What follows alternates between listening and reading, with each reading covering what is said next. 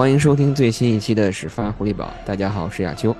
大家好，好久没见面，亚秋我都不认识你了。是我们这属于失踪人口回归了啊！距离上次录节目三个星期了吧，差大概三周的这个时间。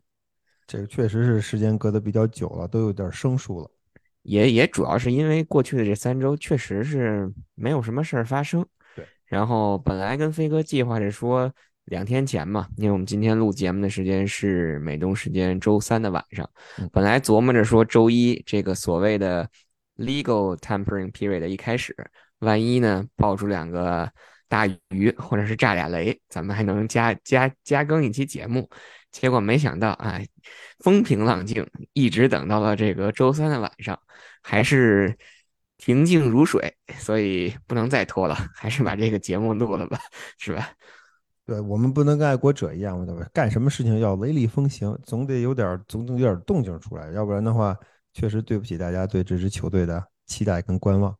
确实，嗯，到目前为止手握着两千八百万，大概两千八百万的这个薪金空间。啊，还是没有什么什么大鱼过来，而且还送走了送走了一名球员。我们一会儿一我们一会儿再来展开来聊关于整个自由球员市场打开了以后，爱国者在过去的三天或者是两天内啊所发生的这个人员变动。对，那正式进入到今天的这个主菜之前呢，我们先来聊点这个开胃菜。其实挺有意思的一则新闻，就是应该是在大概两周之前吧。NFL 的这个 PA 球员工会发布了一个非常有意思的一个报告。这个报告呢，是在应该是在去年，是在上赛季的大概三月份的时候，他在三月份的时候呢，邀请了这个三十二支球队，大概一千三百名球员吧，针对每个俱乐部，对他们自己当时的这个主队，所谓的这个当时的现任俱乐部，从八个方面，应该是八个方面，给出了一些评估。就相当于是给自己的这个老东家，给自己的这个主队打个分儿。我觉得不出意料，或者说是毫不意外的，就是从这个八个方面的这个综合来看，爱国者的这个球员对爱国者这支球队整体的这个打分，在联盟的综合排名里，应该是只能排到第二十二位啊，二十四位。我还给他们多说了两位，基本跟这支球队的成绩相符。对，确实确实是这样，这我也也是我想说的，所以也可以看出这个我们所谓的场外的这些东西，或者是从后勤保障的这这这些方面，也能够体现出这这一支球队，或者说球员对这支球队的一个总体的或者是整体的认知吧。对，当时不过实际实事求是的说呀，就当我看到了整个这个过程，就是整个这个评分的细分来看，啊，觉得还有所有点吃惊啊。首先是。首先，在 travel 在旅行上这这一项分很低。哎，大家想想，爱国者不只只有不仅仅只有一架飞机，他们有两架飞机，他们有两架这支球队专属的飞机。那为什么在在旅行这一项球员分数还这么低？当然，后来我们看到一些解释，是因为觉得住的不行，尽管飞机坐的还凑合，但是住的太差了，然后可能得。啊，但有些球员抱怨说没有没有室友，大家还希望有室友，哎，这这个这众口难调，这是一方面。但我觉得有一条可能是可以确定的是，啊，我觉得爱国者的这个球队的基建确实需要有所提高。亚秋，我觉得咱们其实也去过一些其他球队的球场，看过其他球队的训练基地，啊，比如比如说咱们就说起来吧，比如说 Buffalo Bills，大家知道 Buffalo Bills 的球场。稍微差了点，Highmark Stadium 可能马上就要被拆了，就要换新的了。但是人家的训练基地很漂亮，就你记得在在外边停车场可以看到整个它完全单独独立出来的那么一个训练房。爱国者实际上没有，爱国者虽然也有一个室内的一个训练基地，但是那个室室内的训练场，但那个室内的训练场其实就是一个感觉上就是一个简易的简易的大怎么说大棚，对，就这么简单，里面什么东西都没有，就是一块场地。呃，训练场本身。也就那么回事儿，但是球场内，我觉得其实能够明显的看出来，经过二十多年的使用吧，吉列其实已经有点旧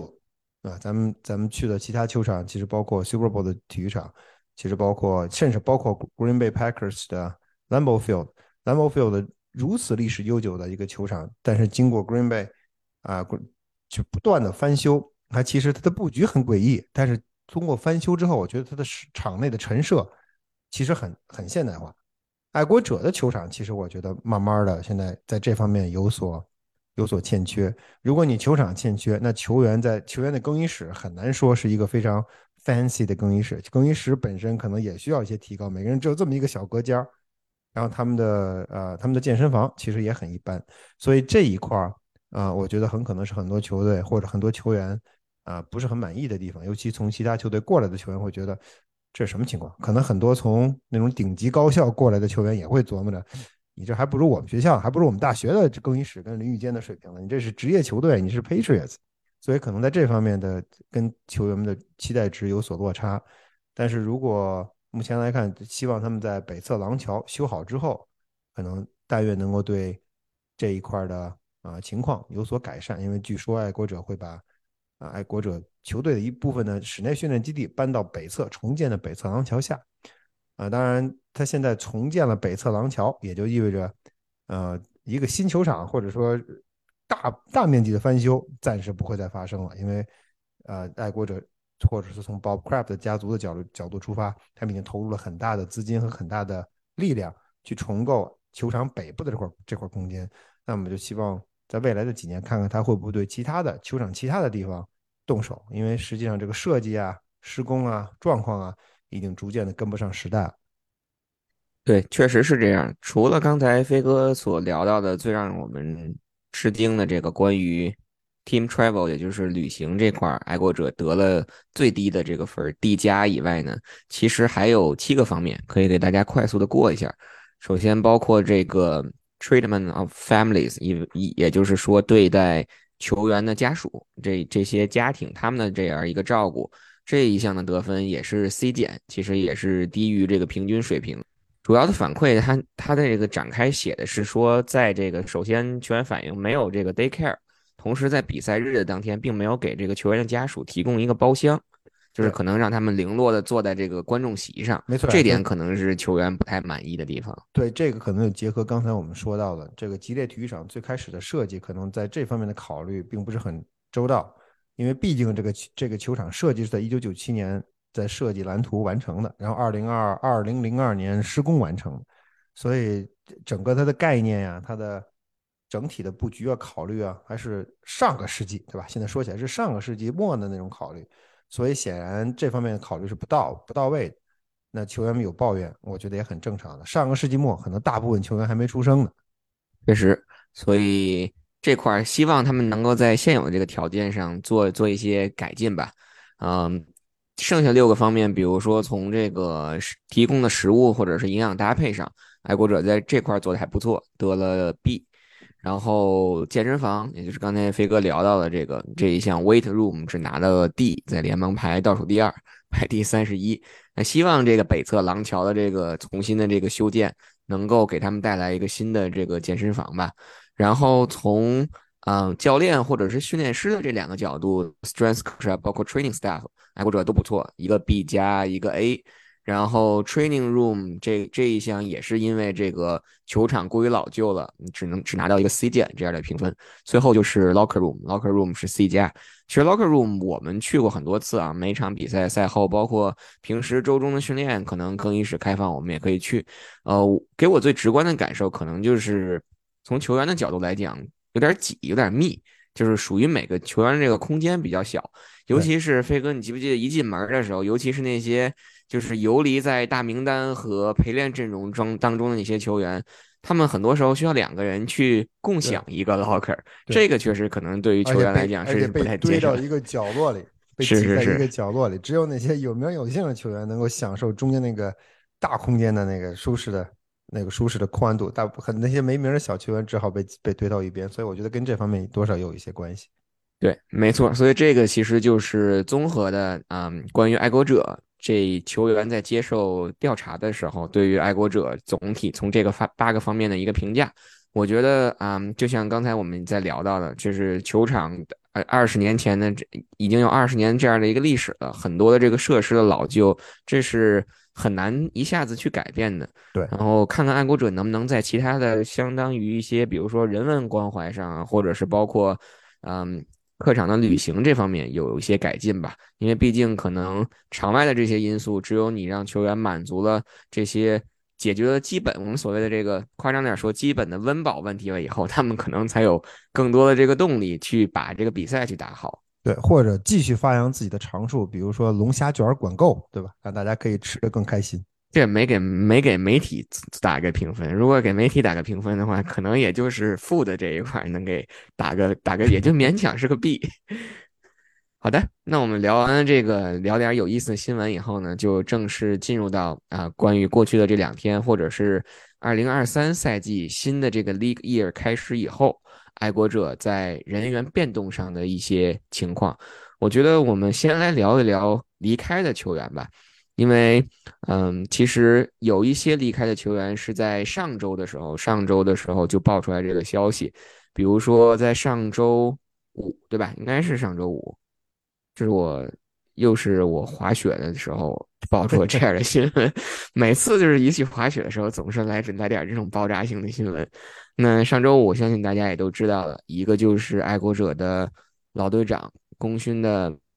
啊，老臣 D Mac 宣布了退役，在结束了结束了自己十三年的这个职业生涯以后，宣布下个赛季将不再征战沙场啊，从而选择了开启了相对轻松快乐这样的一个退休的生活。那其实爱国者本计划于这周二，是也就是昨天会给 D Mac 举办一个退役的这个新闻发布会。但是因为昨天受到这个新英格兰地区天气的影响，有一个呃暴风雪的影响，他们把这个新闻发布会推迟到了下周二的时下周二进行。那下周二如如果不出意外的话，我们到时候也会到现场去参加啊 D Mac 的这个新闻发布会。嗯，有关他退役的这个消息，或者是关于他退役的这样的一个情况呢，我们。应该会在下周的节目当中来给大家再去展开的说一说吧。但是飞哥觉得 D Mac 的这个退役对于球队来讲，是不是更大的影响可能是在于更衣室，或者是在于谁去弥补他这样一个起到既既在场内又在场外起到一个核心的这样的一个作用？那这点毫无疑问的呀，球。我觉得其实我一直以来一直比较担心的，尤其近几年比较担心的一点就是。呃，爱国者在更衣室内，呃，具备或者有过赢球、有有过拿冠军经历的这些球员越来越少。当然，教练也越越来越少。可是球员的少是看得见、摸得着的。啊，Devin McCourty 显然是其中之一。他的在防守上的作用，其实我们可以说，在过去几年当中不断的在下降，因为他的身体去，毕竟到了一个年龄到了嘛。他的运动能力啊，他的呃，他的身体的机能肯定都在减退，但是他在场上的经验，这是毋庸置疑的。他在场上，尤其作为 single high safety，他在中间统筹调度，他在开球前 pre snap 的时候对自己后防线的布置，其实他的作用是很大的。啊，没有他，失去这样一名球员，对爱国者从竞技的角度上出发，其实可能影响并不是那么大，因为他的实力。其实已经已经没有那么突出了，但是从场上的呃场上临场发挥、临场布置，从这一点上，实际上对爱国者的影响是非常大的。我都不太确定他们能通过什么样的方式能够解决 D Mac 退役的这个问题。比如说，你要在这个位置，你可以把 Jonathan Jones 放过去，对吧？以前一直有人在说这个问题，Jalen Mills 好像有点毛遂自荐，很激动，很激动啊！在当 D Mac 退役了之后，Jalen Jalen 说：“我也可以打 Safety 啊。”但是这个 single 还在爱国者这个防守的阵型当中，single high 的 safety，single high 的 free safety 不是那么轻松能打的。之所以 Devin McCourty 不老的不老常青树，过去十几年一直在这个位置上坐稳，那不是不是一般人能干。所以，嗯，下个赛季刚开始的时候，我觉得爱国者在这个位置上很可能会出现阵痛，甚至我觉得有可能会迫使这支球队把主打 single high 的这个防守的思路。很可能会不得已加以调整。至于他调整成什么样，我们不知道。休赛期、training camp 训练营，包括 preseason game，你是看不出来的。只有真正到常规赛开始之后，你才能够看到少缺少了 D Mac 之后，对爱国者后场的防守的难度，呃，或者说挑战是有多么的大。如果 Jalen Mills 跟 Jonathan Jones 能够通过某种方式能够顶起 D Mac 离敌对之后所留下的空缺的话，我觉得对爱国者来说这是一个天大的幸事。但是我觉得他们运气可能不会那么好，所以至于这个位置到底未来会怎么样，我们还需要有待观察。还是我说的，其实这个位置更多的是要更多的是要靠头脑，而不是主要的靠身体的技战术的能力。所以，呃，我觉得他们很难通过引援解决这个问题。我们拭目以待吧，看看爱国者在未来的几个月的时间里边，怎么怎么样才能够让啊 d a m a q u a r y 平安的离开，或者说让他退去之后，他造成对爱国者造成的影响，他们怎么能够把这个影响降到最低？那说起这个 D Mac 退役对于爱国者的影响，其实今天还有一则新闻，就是他跟爱国者通过跟爱国者的这个这个商量，嗯，爱国者对于 D Mac 的这个合同进行了重构，在二零二三赛季新加了一年。这样的话，也就也就相当于是二零二三赛季呢，他只会拿一个最低的大概一百一百一十万左右的这样的一个一个工资，而且呢是同意双方同意呢是在六月一号以后再去登记退役。这样一这样一做的话，就会把啊 D Mac 本来本赛季就是我们现在所谓本赛季就已经已经到了二零二三赛季，本来在二零二三赛季会。造成的这个大概六百二十万的这个影响的死钱推到下个赛季，推到二零二四赛季，这样一来呢，他还帮助爱国者对于二零二三赛季的这个薪金空间啊，制或者创造了大概五百万的这样一个空间，这个可能也是他在正式退役以后还对爱国者所产生影响的一个一个行为或者是一个举动吧。我对，要要要啊强调一点，亚秋就是在这个过程当中。Devin McCourty 是一分钱都拿不到的。刚才我们说，刚才你提到说是一个最低的，呃，是一个最低的，呃，就所谓的大概一百对一百一百一十六万美元的最低薪金啊标准给他签的。但是这个钱他是拿不到的，因为他六月一号以后会宣布退役，除非他说我退了，啊，我就电挂了。通过三个月的考虑，我觉得还能再打三年，或者再活五百年。如果出现这种情况，我们另当别论。但是如果按照原计划，他确实准备退役的话，那他这笔钱是没有的，也就是说他在退役之后，他的 file 他的 paperwork 之后，这笔钱就会自动的从 Patriots 的 salary cap 里边去掉或者补进来，取决于你怎么看。所以真正 Devin McCourty 对爱国者本赛季的薪资空间的影响就是三百五十万死钱，然后剩下的六百二十万美元，刚才亚秋你提到的那部分死钱推到了二零二四赛季，二零二四赛季爱国者薪资空间非常高。所以，呃，推到六百六百多万美元，推到下赛季，其实完全合理合法，而且是正当的决定。所以，对于球员来说，没有任何的额外的收入，没有任何额外的好处。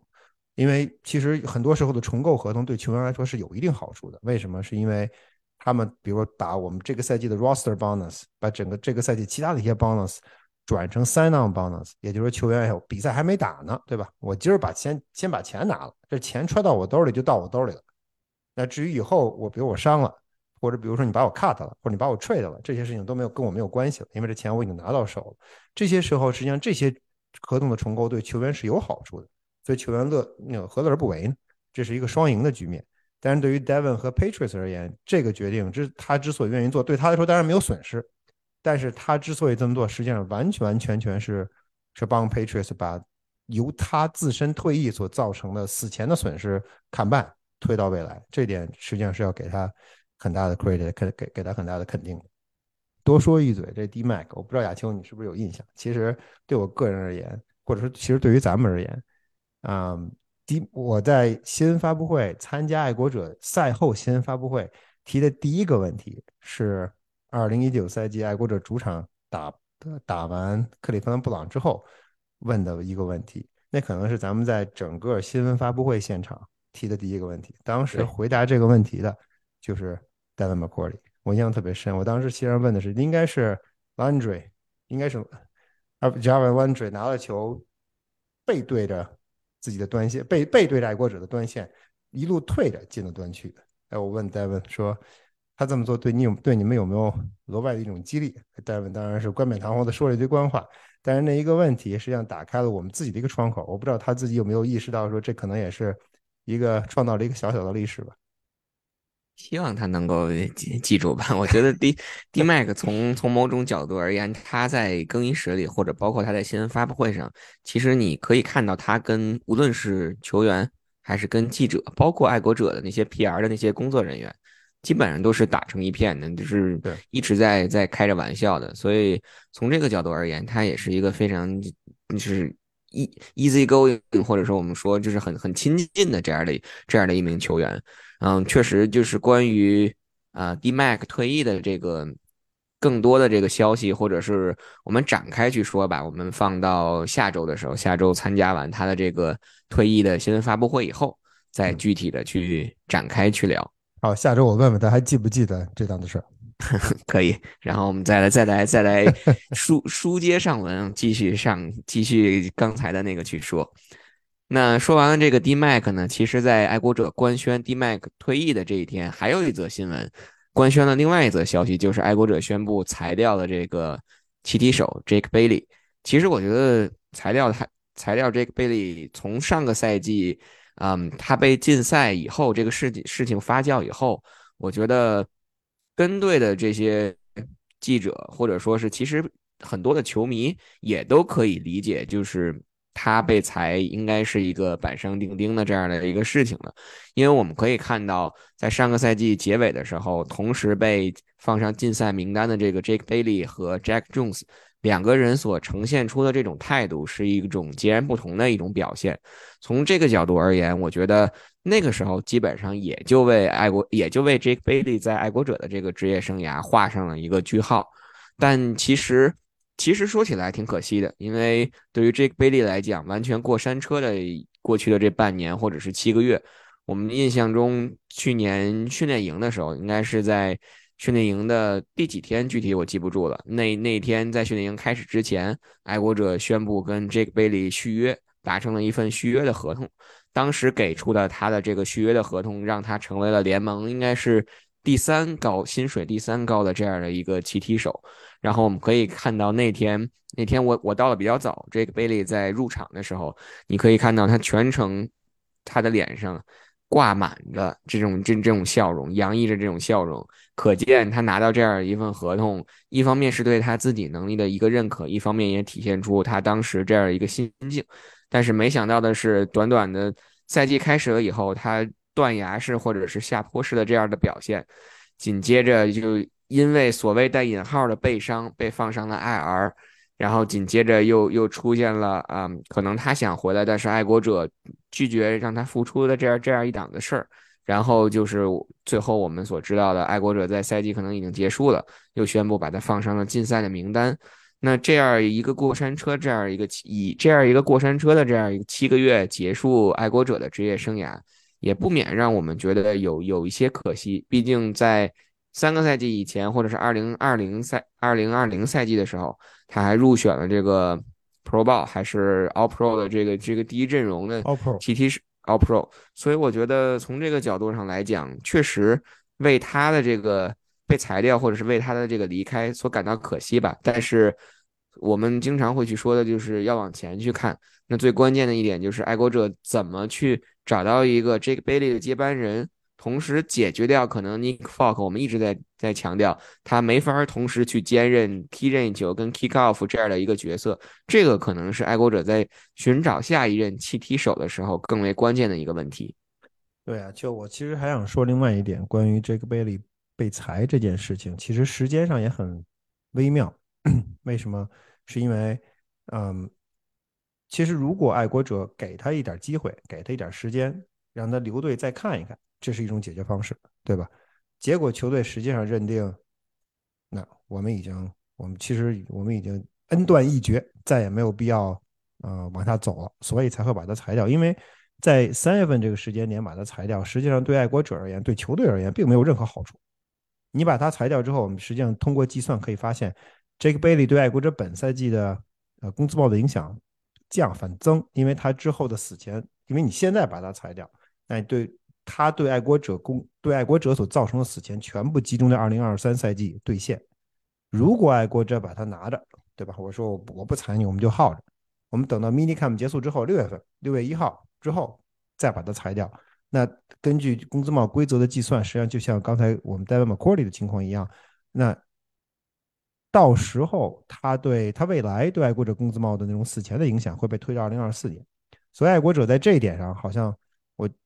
呃没有没有特别明白他们的意图。就第一，他没有不再给贝贝利机会；第二，他宁可承受球队更多损失，宁可面对承队承受。更多的在工资帽上的损失，也要把它及时及时砍掉。所以这一点上可以看出来，球员跟球队实际上闹得已经比较僵了。当然，同时从另外一个角度出发，越早把这个贝利 cut 掉，对于这名球员来说，他可能越越好在市场上找找工作的机会。当然，这是一另外一个考虑的因素。但是如果如果把这些情况混在一起，其实可以看到，啊，在去年的尾声阶段，包括今年的上半段，呃，显然，嗯。双方没有和解的迹象，不知道跟爱国者的这种特勤组总教练刘队是不是有什么直接或者间接的关系？这个我们就不得而知了，我们也不愿意妄议。但是显然，这个贝利在爱国者最后的这一年大起大落，对吧？呃，可能也是一个很奇很有意思的一个话题，不知道以后会不会通过某种方式帮大家澄清。那聊完 Jake Bailey，我们再来聊下一名。已经离队或者是确定离队的球员，因为其实爱国者有很多合同到期的球员，但是可能他们还没有找到下家，所以我们就不一一展开了。我们第一个这个环节所聊的离开的球员，都是已经确定了下家，或者是被裁，或者是退役的。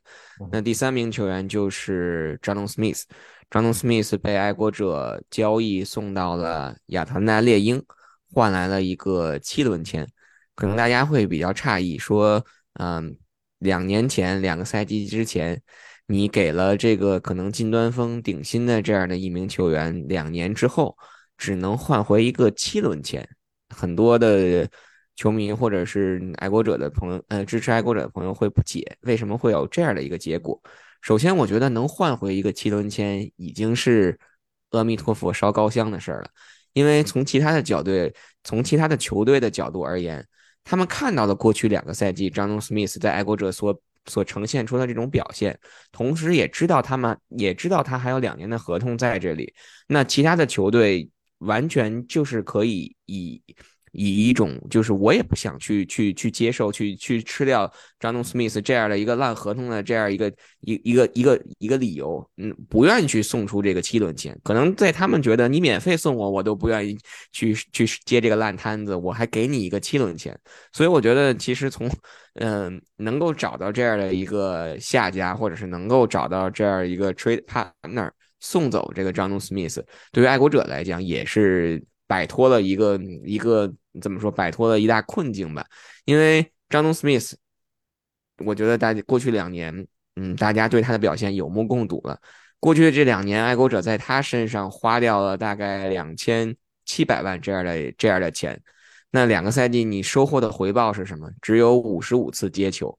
一个打阵，然后大概五百多码的这样的一个数据。如果我们做一下这个简单计算的话，平均张东 Smith 的每次接球。就要就要有大概五十万这样的一个一个工资，我觉得这个可能是过去的几个赛季，或者是过去的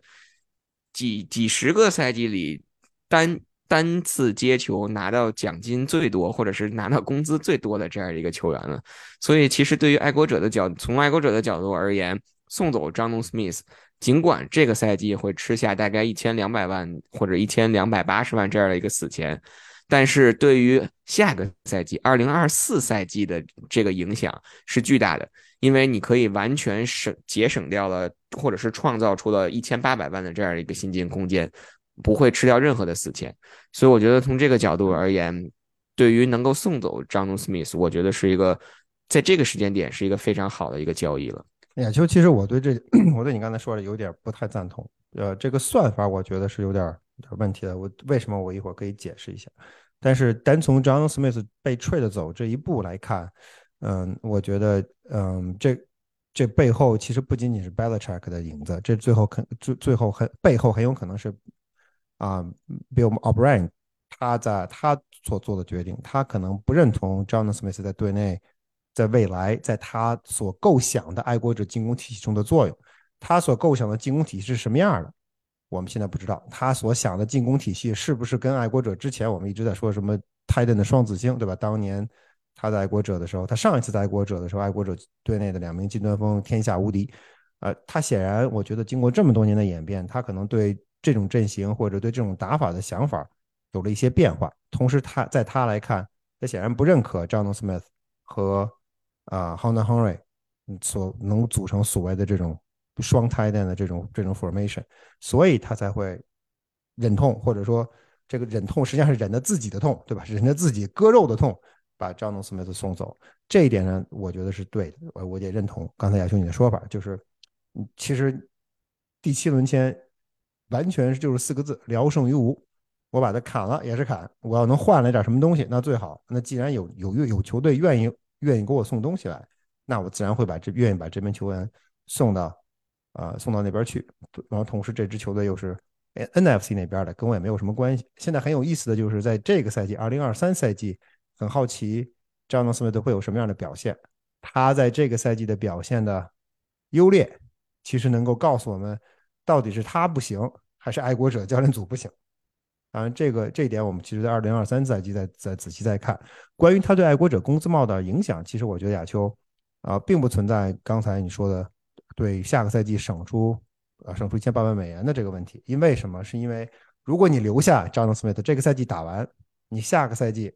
可能你觉得哎不行，这个赛季又废了，那我彻底要把它砍掉，或者下个赛季把它再 trade 走，所以实际上同样会把这个钱省出来。所以那那笔钱不是 guaranteed money，那笔钱不是所谓的你的 sound cost，也不是也不是 dead money，所以那笔钱是是随时都可以省下来，所以不应在。计算工资帽的时候不应该这么算，真正要看的实际上是他的 dead money，他的 dead money，爱国者不得已没有办法，没有人能够救你，你只有自己自己就自己把自己打碎的牙往自己的肚子里咽，只能这么一个结果。所以 John 显然在爱国者的实验是失败。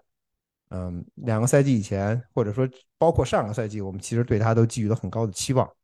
嗯，但是他在爱国者有些水土不服。嗯，当然。第二年，他在爱国者的第二年，爱国者的二零二二赛季，由于教练组的问题，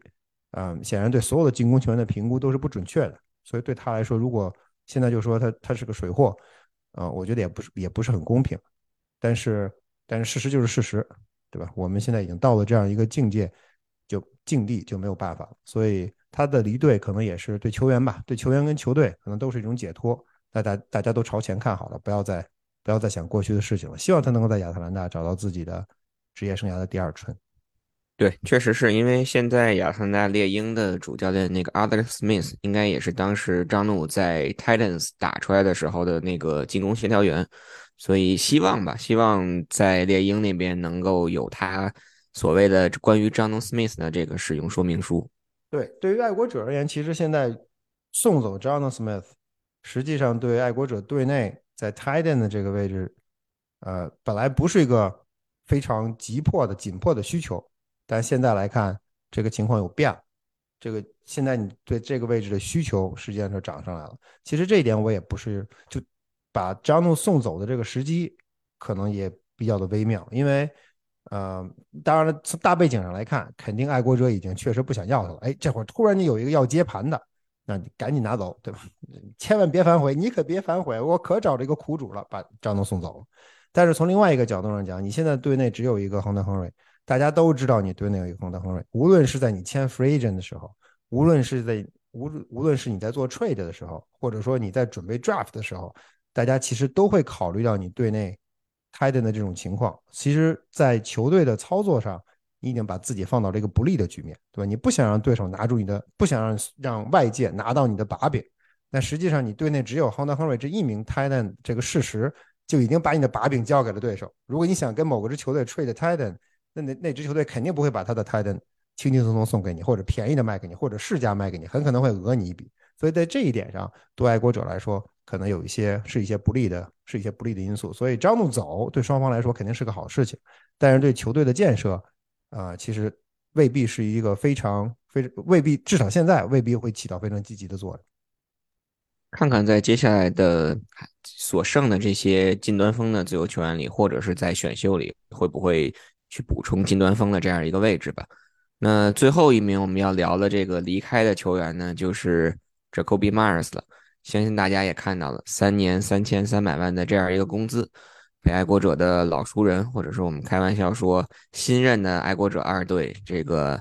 呃突击者所牵走了。嗯，飞哥先来聊聊吧，我先去哭一会儿，毕竟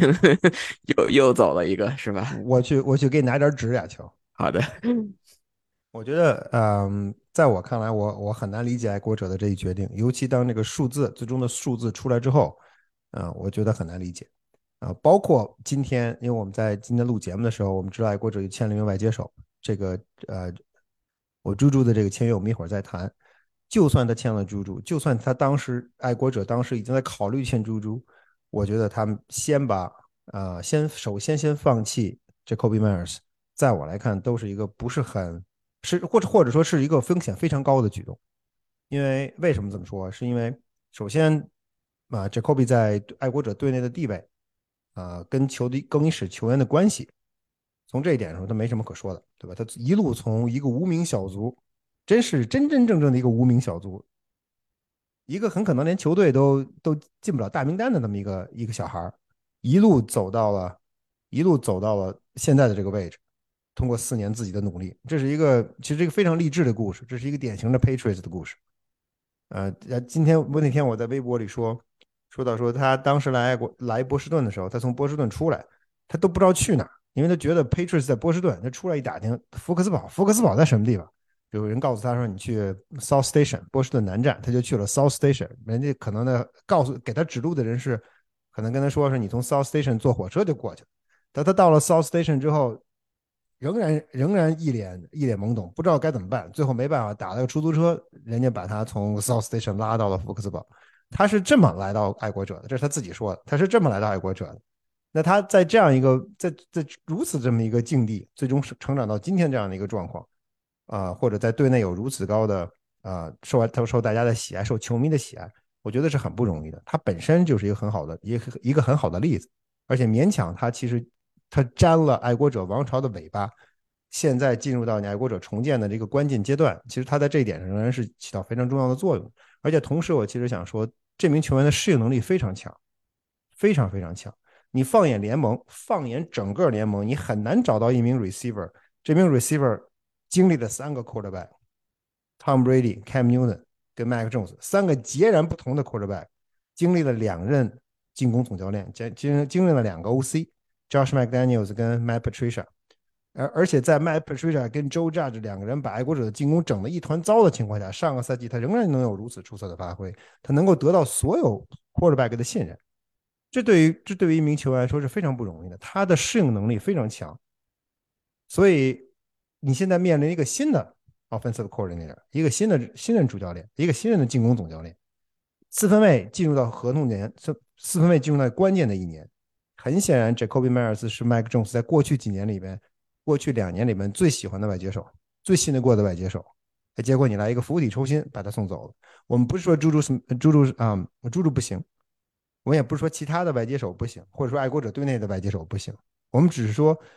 Jacoby Myers 是所谓的叫 proven Asset，对吧？他在爱国者待了这么多年，他在爱国者实际上已经，你知道他是什么样的？你可他可能天花板不高，这点我不否认，他可能他的上限不高，但是你知道他的下限不低，他不是你的 number one receiver，这个点我们都承认。尽管他过去几年的数字把他生生的拔成了一号外接手，但是你知道他是个什么样的水平，你知道在关键的时刻你可以依赖他，你知道他在关键的时刻不会掉链子。跟 Raiders 那场比赛的情况除外，结果你把你把你自己对待的这样的一名球员放走了，而且显然你都没有跟啊你的竞争对手，或者说你在你的竞报价的对手进行一场竞价，呃，因为这个钱我们其实看到非常的 reasonable，对于爱国者而言，这笔钱完全给得起，而且并不影响他们今后或者在本赛季剩余的休赛期的时间里面继续建设自己的队伍，所以。在我看来，爱国者管理层做出这样的决定，其实风险是很高的。我不是非常理解，在在这样一个关键的年份，在你的进攻仍然没有着落的情况下，大家都不知道进攻是什么样子的情况下，我不确定他们自己是不是知道他们的进攻会是变会变成什么样子的情况下，他们放走了自己最核心的一名外接手。啊，我觉得这个这这个动作，在我看来是有些有些冒失的。据我的这个了解啊，小道消息，爱国者可能都没给这个 Kobe Mars 报价，就是他可能我让你出去，先去自由球员市场上先去转一圈，然后因为其实真正对他感兴趣的，对他给了报价的球队，除了这个突袭者以外，还有另外一支球队，但这支球队据说不是爱国者，那也就是意味着当这 Kobe Mars 拿着三年三千三百万的这样一个合同回到爱国者这儿。跟你聊的时候啊，可能从 b a l c h e c k 无论是 b a l c h e c k 还是谁去聊，就是 OK，我们我们不匹配，我们不给，祝你一切好运，祝你祝你的 b a l c h e c k 心里明白了，好，回头我知道要给要给猪猪 Smith Schuster 什么钱了，这对，相当于是拿做这个贡献，趟趟水，是相当于是拿这个 Jacoby Myers 去试水，今年的外接手自由球员市场到底是一个什么价？确实啊，就是像像飞哥说的，嗯。完全不不理解爱国者这样的一个这样一个举动。如果说你认为 Jacoby Mars 的能力够不上你的头号外接手，这这也是一个事实。那你可以给出的是一个二号外接手，或者是给出的是一个匹配他所展现在过去几年、过去几个赛季所展现出这样作用的一个身价。如果说今天我们没有看到。爱国者给朱朱 Smith Shooter 同样的三年三千三百万的这样一个合同，我们先不去谈具体的这个合同的细节，不去谈到底保障金额上有多少的差异，但就今天而言，给出这样一份同样的合同，就让我们更难以去理解朱朱到底究竟比 Jacoby Mars 强在了哪儿。或者说是从爱国者教练组的角度而言，你对下赛季朱朱 Smith 在这个体系当中所能发挥出的作用，究竟能比 Jacoby Mars 高多少？这个让我不禁产生了一个疑问：如果说下个赛季结束以后，或者是赛季中中段的时候，首先你在接下来这个休赛期，你不管是签来了。还是交易来了，你签来了一个真正的头号外接手，你把猪猪当成二号外接手去用，且他的表现远远在 Jacoby Myers 之上，那我们我们可以回来说，确实是我们我们不懂球，我们的眼光不行，我我们不太能理解当时爱国者所做出这个决定，但至少有一点就是像刚才飞哥说的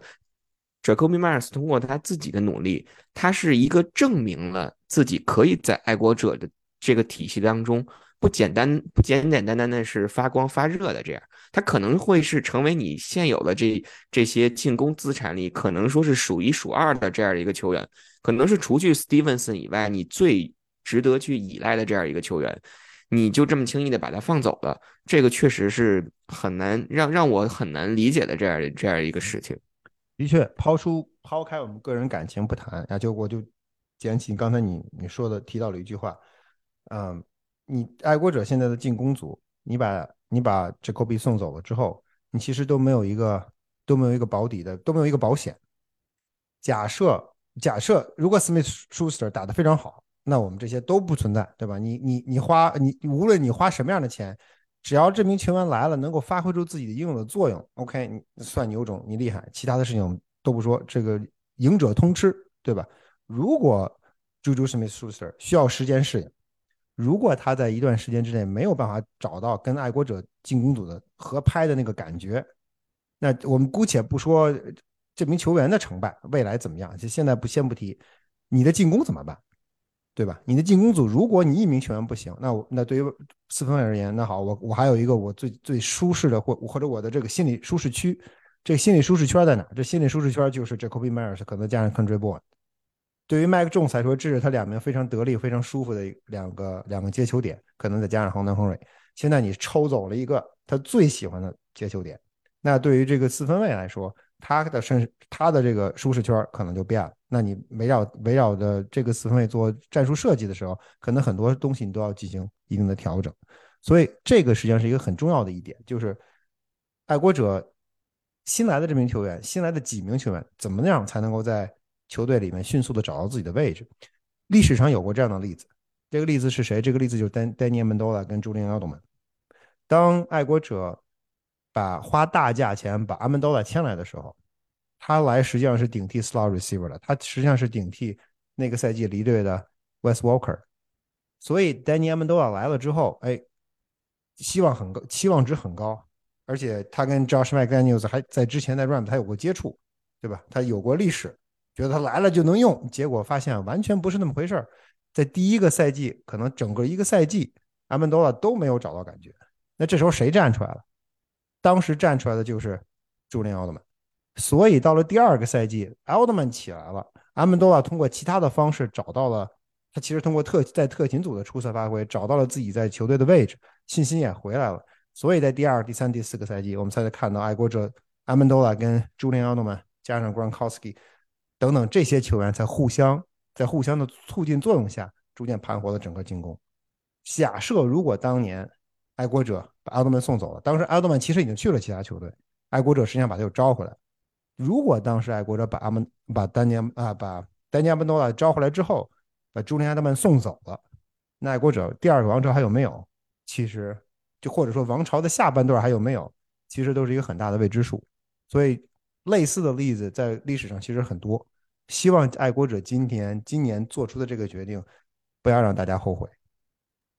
确实是，我觉得关于 Jacoby Myers 最后再说一句吧，就是希望他能够在。突袭者那边啊，能够延续他过去几个赛季的这样一个表现，因为这个真真真真正正的是一名从无名小卒，从 undrafted 呃 rookie 从落选秀打到了现在这样，可以拿到一个一年，可以凭借自自身的这样一个努力挣到大概我们说一年一千一百万这样的一个薪资的这样一个球员。我们从他身上看到的不仅所是在场上的那种努力，我们其实也可以看到他在场下，无论是在更衣室还是在训练场里，始终的那种谦逊的态度，始终那种把自己放在一个低位，去去向其他的球员也好，教练也好，去虚心请教，然后去不停的去学习，去让自己能够变得更强，这样的一个鲜活的例子。所以我觉得无论如何吧，希望他在。Vegas 那边一一一切都好。如果有机会的话，埃格洛下个赛季，呃，应该说这个赛季不是客场还打这个突袭者吗？希望有机会能能去再再再去再去看他一眼吧。我觉得去了我们就不回来，就住那儿。或者如果能行，我把他弄回来。当然这个也是开玩笑的啊。嗯，说完这个球员的离开，那我们就来聊一聊爱国者新签约的这些球员吧。嗯。具体的这个合同的细节，我们就不给大家去去展开去说了，更多的是从进攻防守的这个角度来给大家聊一聊。不不展开的原因是因为我们也不知道。对，确实是这样，他们也没跟我们说，所以我们也不就不不去具体的展开了。那先说防守这边吧，防守这边其实从目前来看，签约的这五名球员都是老熟人，都是爱国者上个赛季的球员。啊，比如说最关键的一一一个签约，两年一千九百万签回了我们的角卫 Johnson Jones，然后两年大概九百万这样的一个合同签回了上个赛季的安全卫 Jabril Peppers，对，同时呢还有未披露的一年的合同签回了线位 r i c o n McMillan 和嗯 D line 上的 Carl Davis，同时给嗯给这个 DB 呃 Miles Bryant 打了一个 Tender。所以，其实从防守组的角度而言，这五五名重新签回来的球员，一方面都是老熟人，另外一方面他们对爱国者的这个体系、防守体系也是非常的熟悉。所以，我觉得把这五个人签回来，尤其是 Jonathan Jones，包括 Jabril Peppers，基本上可以说最小程度的呃减少了 D Mac 离开以后可能对爱国者的这个防守或者是。尤其是对二线防守所造成的这种影响，对，包括呃 r e c o McMillan 在内，这些球员，爱国者上个赛季防守不是问题，爱国者的防守其实非常出色，尽管他在跟某些球队在对抗的当中没有占到特别大的便宜，比如说 Buffalo Bills，但是爱国者的防守在上个赛季，如果如果说你告诉我，爱国者在爱国者的防守这个赛季能有上个赛季的表现，那我觉得我是非常非常高兴。非常非常高兴，所以爱国者保留自己在防守阵容上的这些主力球员，我觉得是无用是没有任何毫无意义的。他们这么做是对的啊，尤其两名球员，也就刚才你提到的 Jonathan Jones 跟 Jabber Peppers，呃，在 Devon 退休了之后，其实在二线，爱国者少一名，爱国者就缺少了一名二线的领袖。尤其队内还有那么几个刺儿头，对吧？比如说，我就不不提这这些刺儿头的名字了。但是就是说，在二线里边，实际上你需要一个老人，一个老将在那说话能能管用。那现在来看，其实啊，Jalen Mills 是一个老好人的那种性格，就他不是那个，呃，通过我们跟他的交流也好，包括他自己在更衣室的表现，他其实不是那种那种那种所谓那种领领军人物，那种打旗儿的，他不是。Jonathan Jones 其实却恰恰相反，张实际上是一个，呃，你要不说溜不吭声的人，但是他其实发起狠来还是很狠的，所以他留住他，至少在更衣室内稳定二线球员那个情绪跟跟这个呃这个氛围，实际上是非常重非常重要的。而且上个赛季，其实我觉得。爱国者对 Johnson 的使用，对正张 Jones 的使用，其实帮助爱国者在这个赛季把他签了回来。为什么这么说？爱国者在上个赛季把 Johnson Jones 放到了他最不擅长的位置上，把他放到了外侧打打 outside 啊，打打 outside 的这个打 outside cornerback，让他去盯各队各队的头号外接手，而且都是联盟不是第一就是第二，不是第二就是第第三，不是第三就是第四的外接手。所以 Johnson 如果没记错，他他除了防嗯 Hopkins。防的不错以外，其他基本上是一塌糊涂，逮谁跟谁打都被都都被对手爆，所以这样的一个状况可能让他自己在市场上市场上的这个价值也有所降低。可能其他球队一看，这个不行，这个岁数大了，对吧？比如爱国者的上赛季上赛季还受了伤，在场上还被人没完没了的虐，那算了，我们就不要了。所以他的 value 可能也不不不如他自己的期望值这么高。但是对爱国者而言，爱国者实际上很清楚他在队内的位置或者作用。上个赛季把他放在那儿是没辙了，赶鸭子上架，那总得找人上啊，总不能让亚秋和咱俩上，对吧？那总得想个辙。那怎么办？看了看，没办法，Johnson 只有你上。然后 Johnson 其实我觉得这点他做的其实也很好。他其实我球员自己心里很清楚自己的位置，很清楚自己的定位。我其实，在在跟巴弗那场比赛主场的比赛结束之后，我还问了他，我说。这这这什么情况？你为什么让让你去盯 Dix？你自己感觉如何？其实他就就是我能力不足，我没有办法。我我被对我们被对手今天拿了这么多码数，拿到他上被对手击败，就是我能力不足。我们只好通过训练去去进行弥补。他自己心里面清楚自己是什么样的位置，所以我觉得球员跟球队自己在双方之间的心里面是很清楚的。而且同时，爱国者知道怎么用他，他的最合理的最合理的位置是什么？他最合理的位置就是 slot slot cornerback。你让他在 slot 那个位置上去盯对手的 number two 或者 number three，那 Jonathan 打起来会很舒服。你让他去打去盯对手的外侧的 X receiver，那他会打得很狼狈，就是这么简单一个道理。而且在爱国者队内，其实年轻的脚位已经起来了，但是他们显然在经验上，无论是 Jack 也好，还是 Marcus 也好，他们在经验上其实都不如 Jonathan。那正好需要有这么一名、这名这样一名老将在队内、在场上传帮带一下，把经验值传递下去，对吧？把经验值给拱起来，让年轻球员能更好的能够接过老老前辈的班儿。所以这一点上，我我觉得无论通过通过某任何一个角度出发，这笔签约、这笔续约其实都是很值的，同时钱也不贵。这个这签签约我觉得是非常划算，这是毫无疑问的一点。同时，我另外想说呀，球就是。Pipers Pipers 签的这两年的合约非常有意思。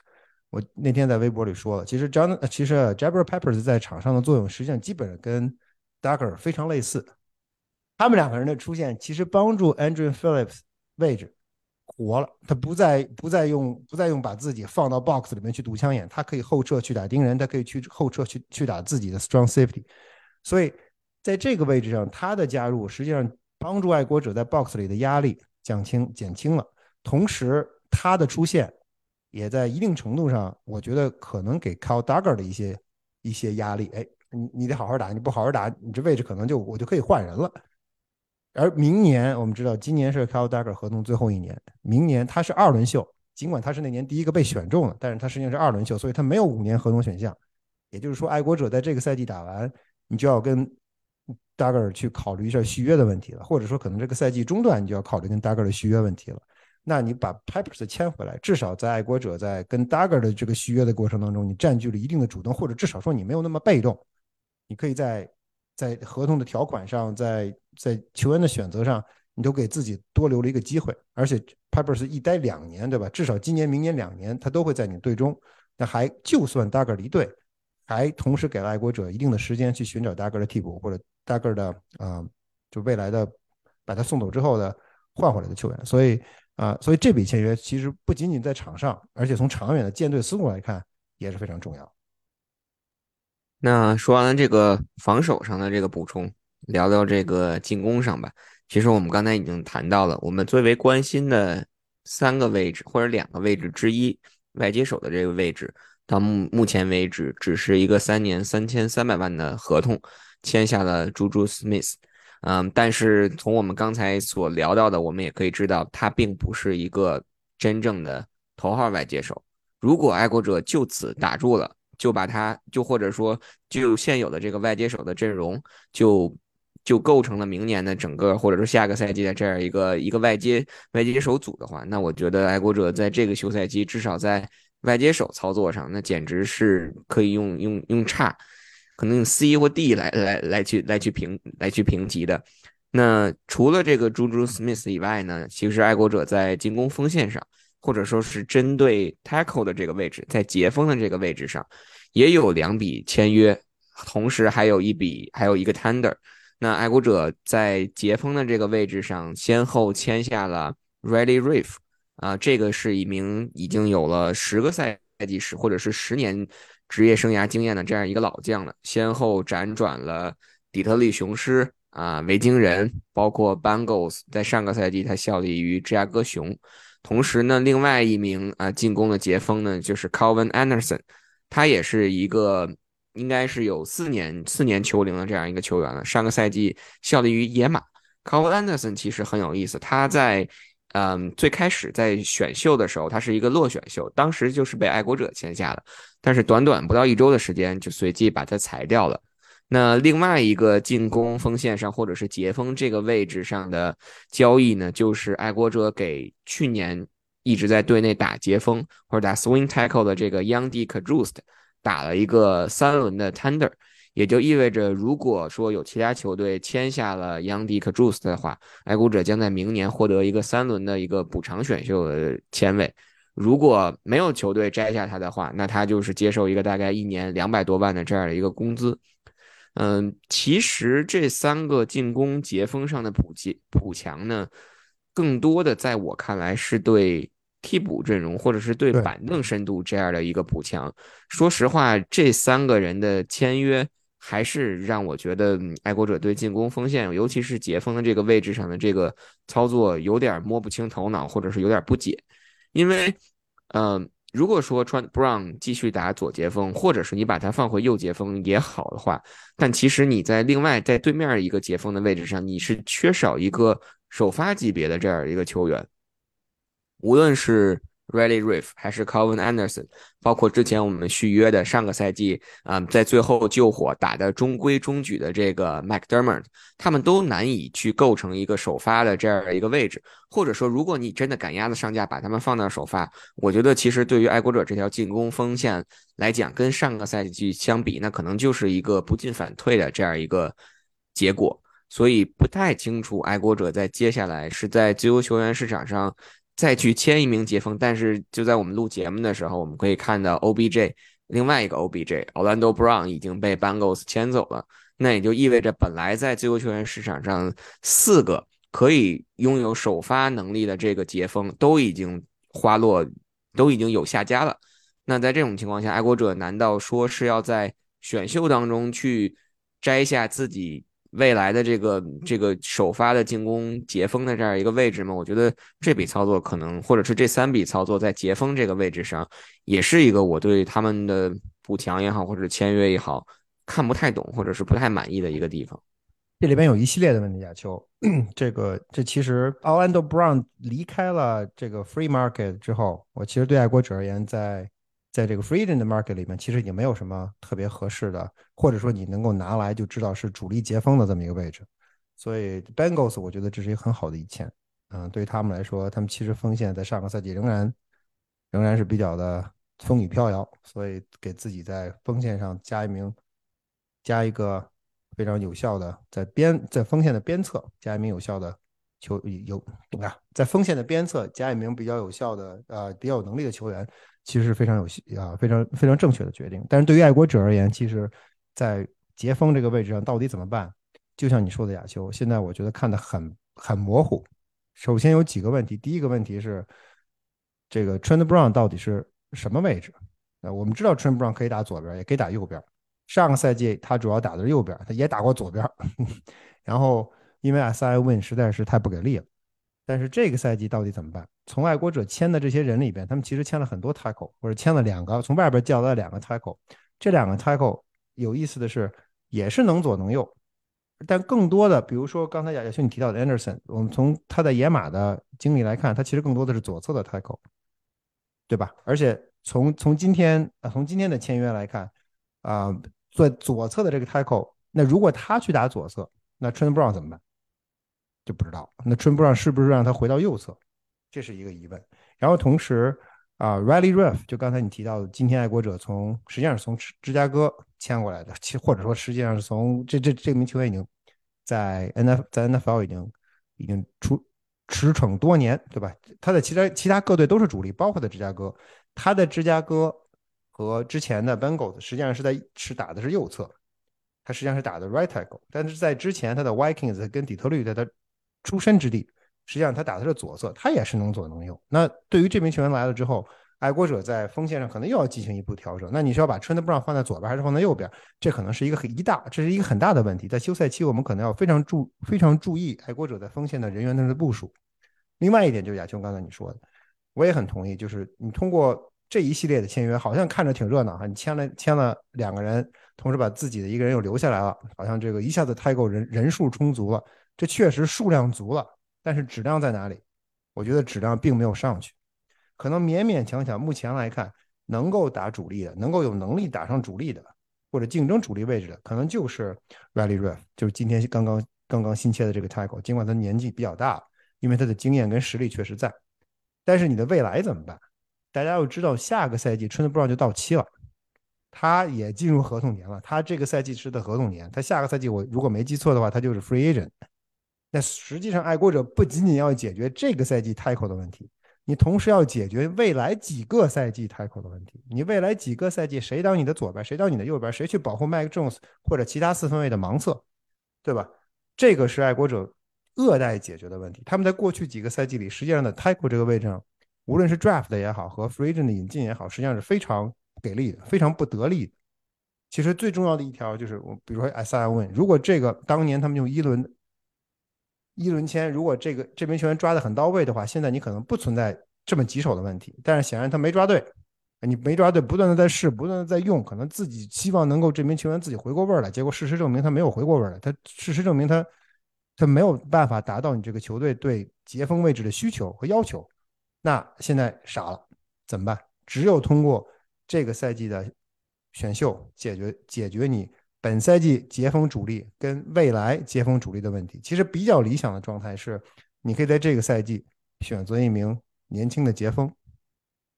用高顺位选择一名年轻的截锋。这名年轻的截锋，你可以在这个赛季不让他打左截锋，你可以让他去打右截锋。因为左接锋太危险了嘛，对吧？你可以让他去打右接锋。下个赛季当 Trent Brown，嗯，你不可能再跟 Trent Brown 续约了，在我看来，或者说跟或者说跟 Trent Brown 续约的概率比较低。那如果出现这种情况的话，希望他在队内，希望这名新的球员在队内，哎，通过一年的历练，找到了对 NFL 的感觉，找找到了自己职业生涯的起点啊。那你再把他从右边再换到左边，哎，你。就是未来我们几个赛季的 franchise left tackle，这个我觉得是爱国者对杰锋的位置可能比较理想的一个处理方式。我觉得他签下 他签下 Riley Reef，我们现在不知道他具体的合同是多少，但是签下这样一名老将，第一，你可能希望他这个赛季能够帮助，如果出现紧急情况，或者说在一般状况下，当我们这个杰锋表现不佳的时候，他可以上场打比赛。更多的，我觉得可能是希望他的经验。能够给年轻球员一个传帮带的作用，这一点我觉得是是很重要的一条。所以爱国者在截锋这个位置上，在杰锋这个位置上的调整远远没有结束。尽管他签了很多人，在我看来，仍然他们需要用一个比较高顺位的，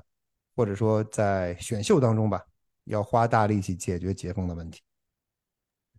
那最后一名这个签约的球员，也是在我们录节目前。嗯，不久，也就一个小时的这个大概的这样的一个时间，爱国者以两年八百万的这样的一个合同签下了一名跑位 James Robinson。James Robinson 其实他应该是，嗯，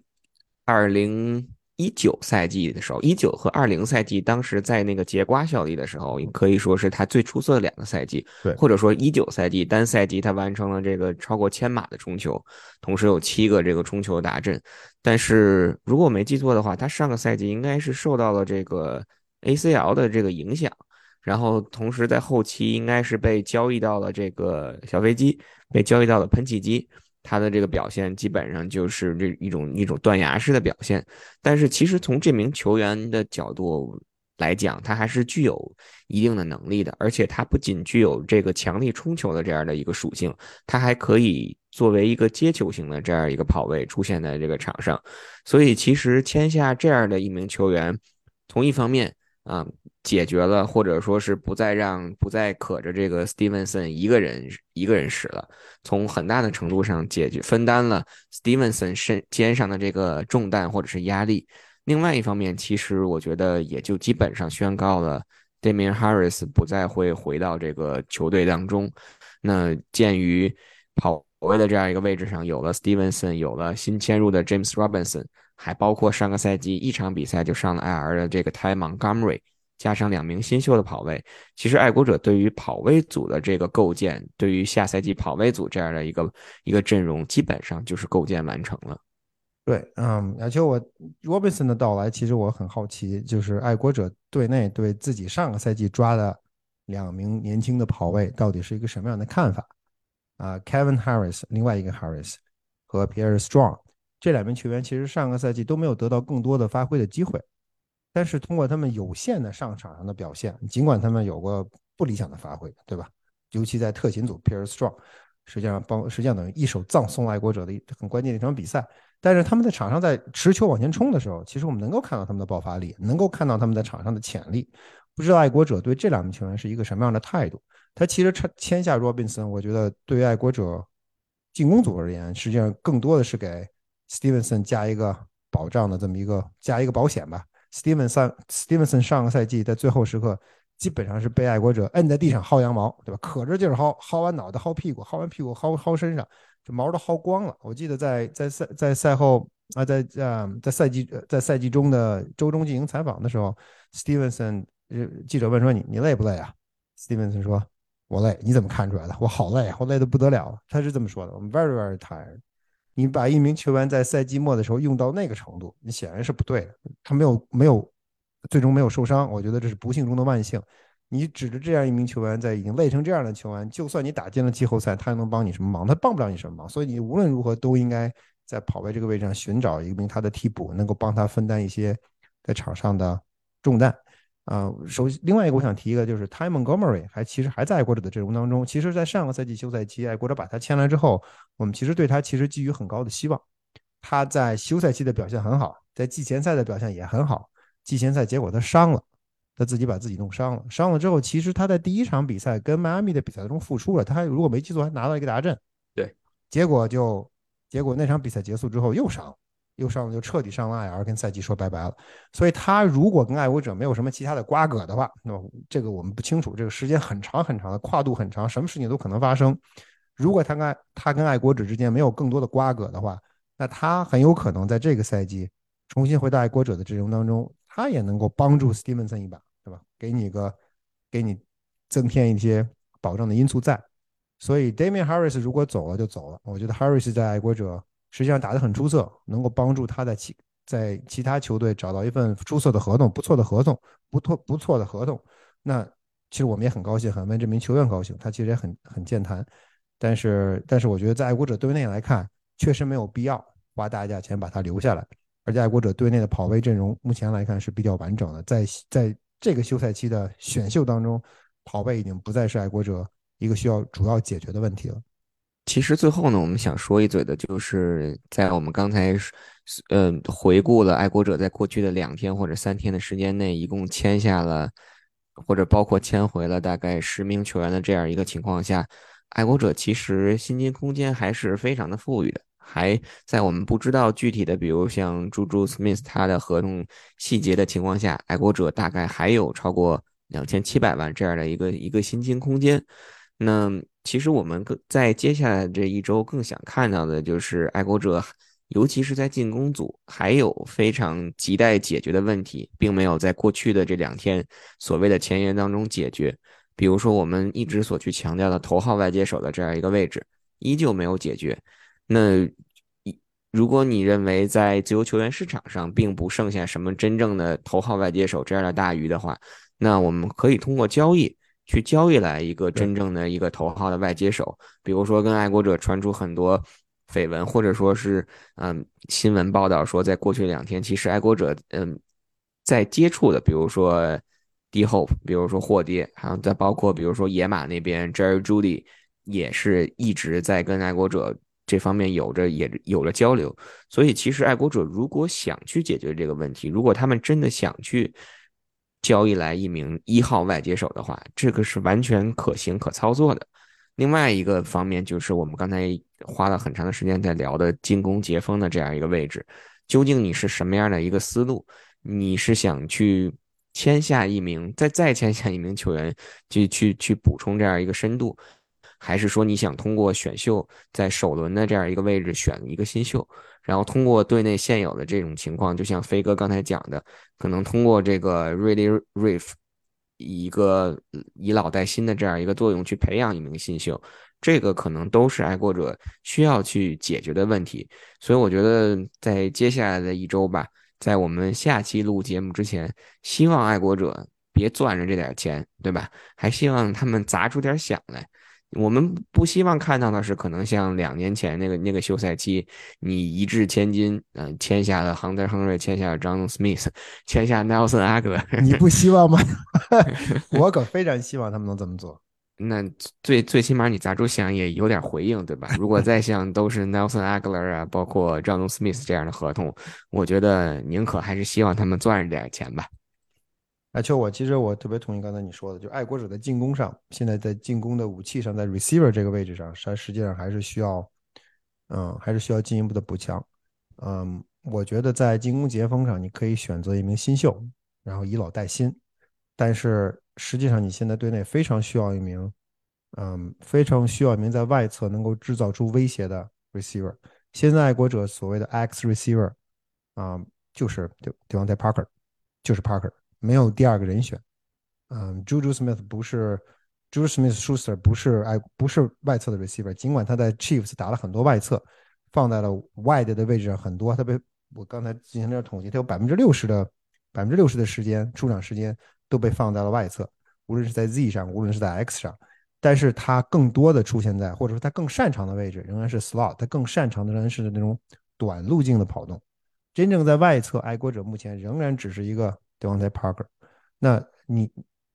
Parker 在上个赛季，无论是因为伤病的原因还是怎么样，他其实并没有真正的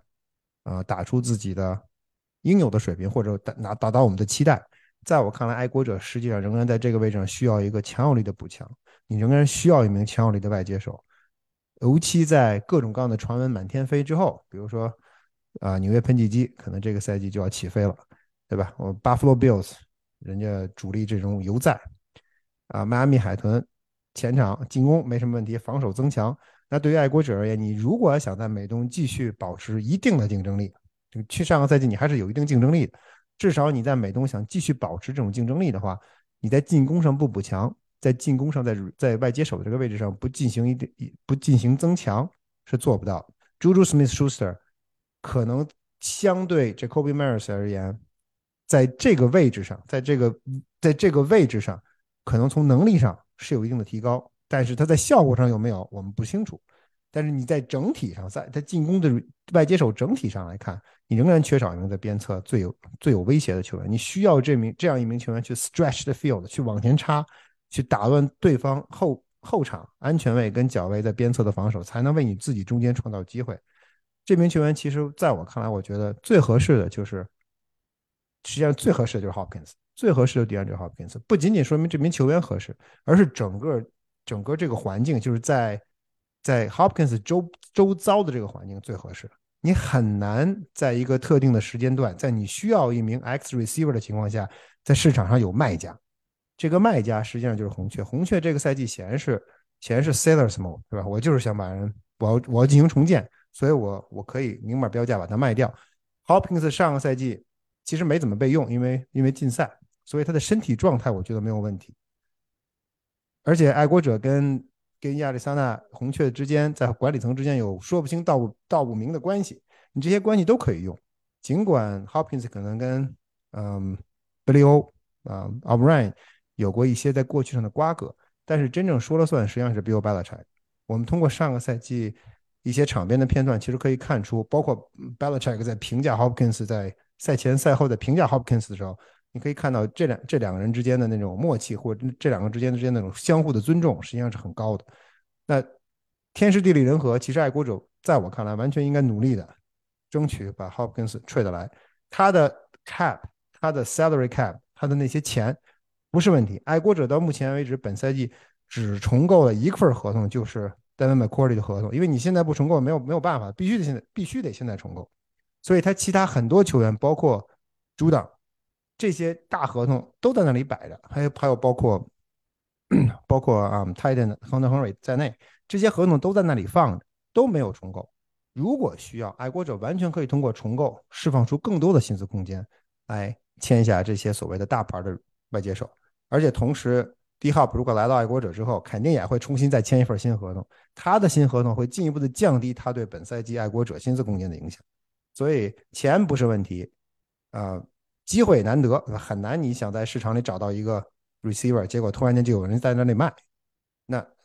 何乐而不为呢？我觉得应该主动的去争取一下。Jerry Jerry 那一侧，我觉得有点危险，因为因为他们刚刚换了一个主教练，对吧？我觉得 Payton 在那里啊，上 Payton 在那里，新官上任三把火，他很难会把自己清仓甩卖。我觉得他不是那样的，他的他的思路跟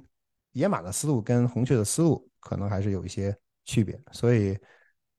我我同意啊，就刚才你的说法，就是目前来看，爱国者其实应该从转会市场里面下手，找到自己下个赛季 X receiver 最合适的人选。这最合适的人选，其实最最现实也是比较合适的人选，其实就是 DeAndre Hopkins。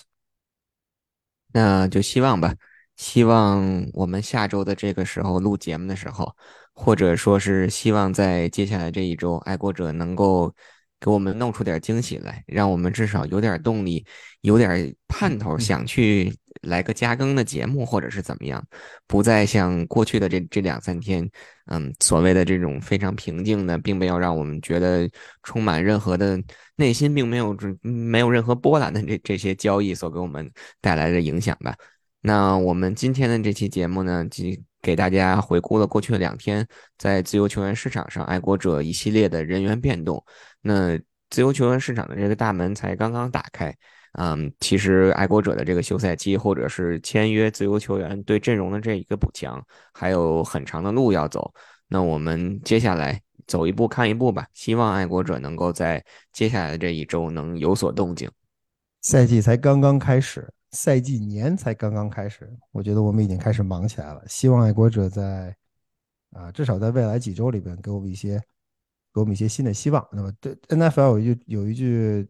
呃有一句老话叫“冠军不是在三月份赢的”，就是没有你在三月份拿了，在转会市场上闹得欢，这支球队很有可能在在今后的比赛，或者这支球队很难在很难保证这支球队就能够在季后赛啊，在明年二月份能够打到能打到赛季的最终场。但是，但至少你先给我们一个希望，所以希望爱国者能够在未来几周里边能够做到这一点。好的。那我们今天的这期节目就到这里，非常感谢大家的收听，我们下期再见，下期再见，希望到时候有什么更多的好消息。